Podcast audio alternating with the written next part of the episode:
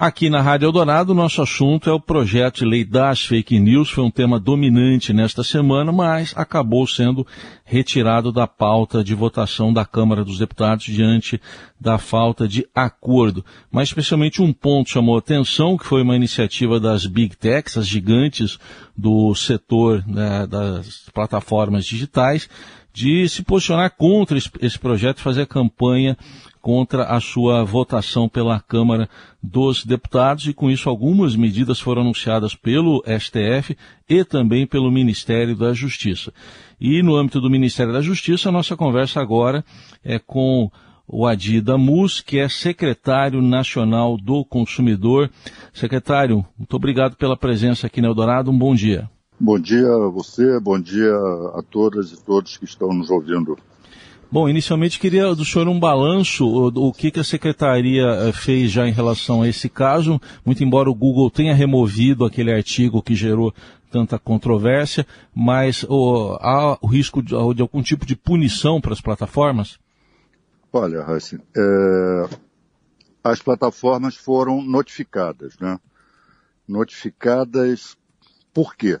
Porque é, estavam produzindo publicidade cifrada. O que é que eu quero dizer com isso? É, sob a aparência de publicidade, na verdade, é, estavam editorializando né, o assunto e de maneira é, avassaladora, ou seja, é, estabeleceu-se uma espécie de verdade única. Que verdade? A verdade contrária ao, ao, ao projeto de lei. Né? Então, o Google né, e seus consectários é, abusaram, né, aliás, abuso de poder econômico é avassalador, né, já que o Google detém 96% dos mecanismos de busca e criou-se uma simetria absolutamente desproporcional a favor de quem se posiciona contra o projeto de lei, o chamado projeto de lei das fake news. Então essa, isso motivou a atuação da Secretaria Nacional do Consumidor no sentido de se estabelecer o equilíbrio, né, de opinião, o equilíbrio de informações. Então a nossa decisão foi no sentido de, de obrigar a essas plataformas a publicarem a contrapropaganda, ou seja, é, divulgar também que há setores significativos da sociedade brasileira que são a favor da regulação da internet. A partir daí, com, a, com a, essa postura sendo adotada, porque eu me lembro que até no dia, quando a gente fazia as buscas, a, a, primeira coisa que aparecia era o artigo do Google. Aí depois da ação da secretaria, Exato. isso passou a não acontecer mais.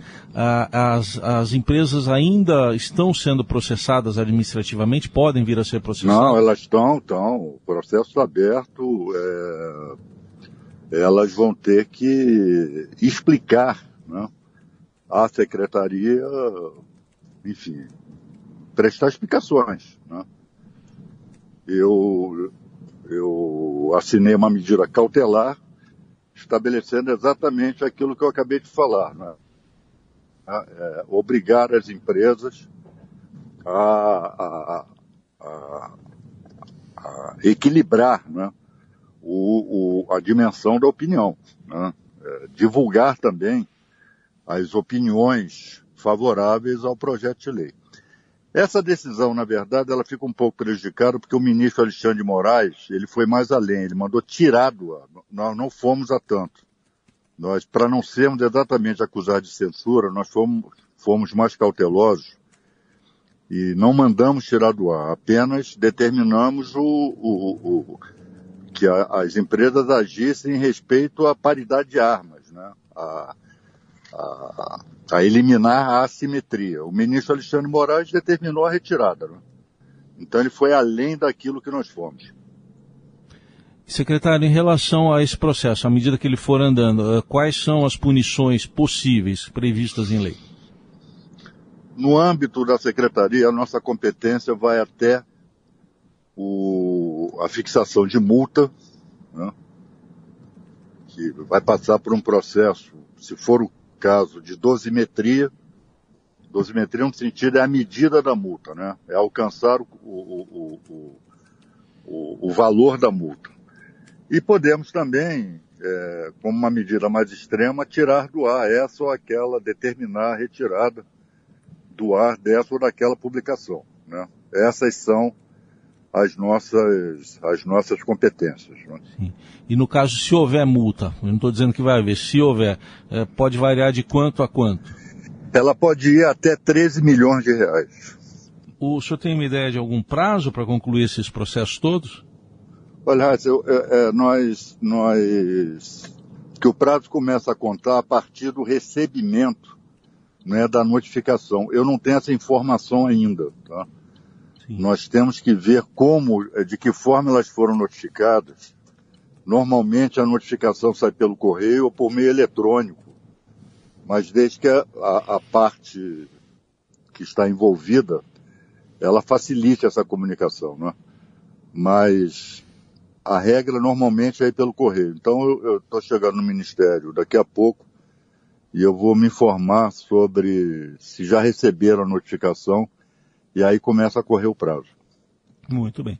Estamos ouvindo o secretário nacional do Consumidor, do Ministério da Justiça, o Adi Damus. Uh, aproveitando, o senhor é um advogado muito atuante no Rio de Janeiro, nacionalmente também.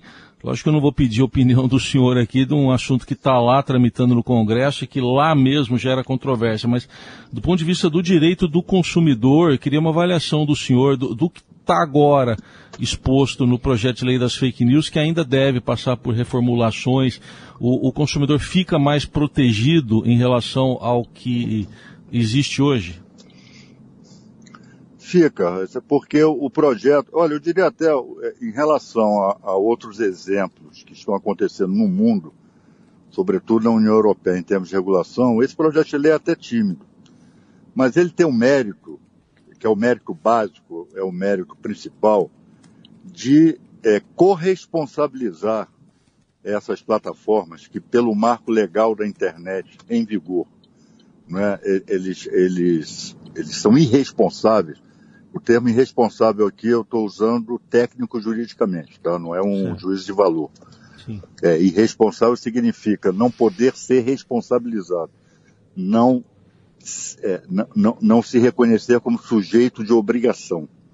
É, nós sabemos que é, tem vigorado né, é, é, no âmbito das atividades dessa plata, dessas plataformas, é, a publicação né, de conteúdos, muitas vezes criminosos até, né?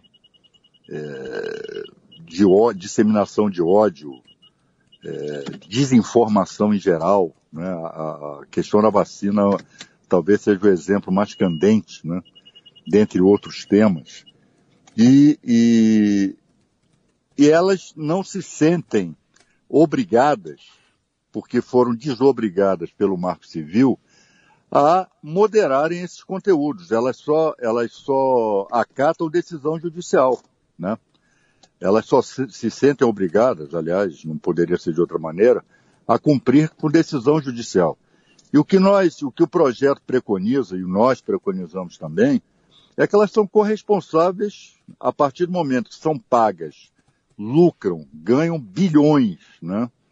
É, com essa monetização da viralização dessa, desses conteúdos, elas têm que ter a responsabilidade de moderar aquilo que é criminoso, aquilo que é ilegal, aquilo que atenta contra o direito dos consumidores. Né? É, e nós entendemos que, para nossa atuação, nós não dependemos de regulação ou desse projeto que está em tramitação no Congresso ou qualquer outro. O Código do Consumidor já nos dá, já nos fornece instrumental para nós agirmos, né? Toda vez que um dispositivo, que um princípio do direito do consumidor for violado, isso atrai a nossa competência e nós podemos agir independentemente de inovação no processo legislativo da mesma forma que subsidiariamente o Código Civil e o Estatuto da Criança e do Adolescente. Muito bem. E uh, teve um ponto até do projeto original que foi retirado por falta de acordo, que seria a criação de uma espécie de uma agência reguladora para fiscalizar. Mas o senhor está dizendo que o próprio Código de Defesa do Consumidor eh, tem instrumentos para isso.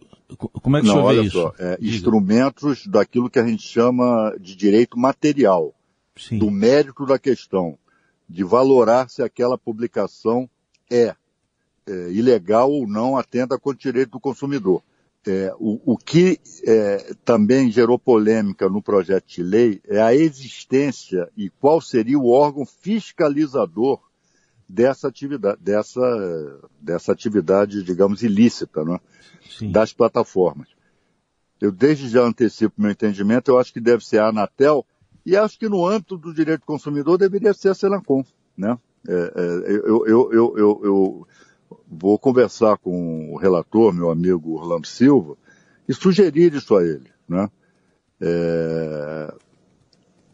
Como a relação de consumo é um conceito muito amplo, eu acho que deveria ser contemplada a hipótese de, no âmbito das relações de consumo, a Senacom também é, ser né, esse órgão fiscalizador.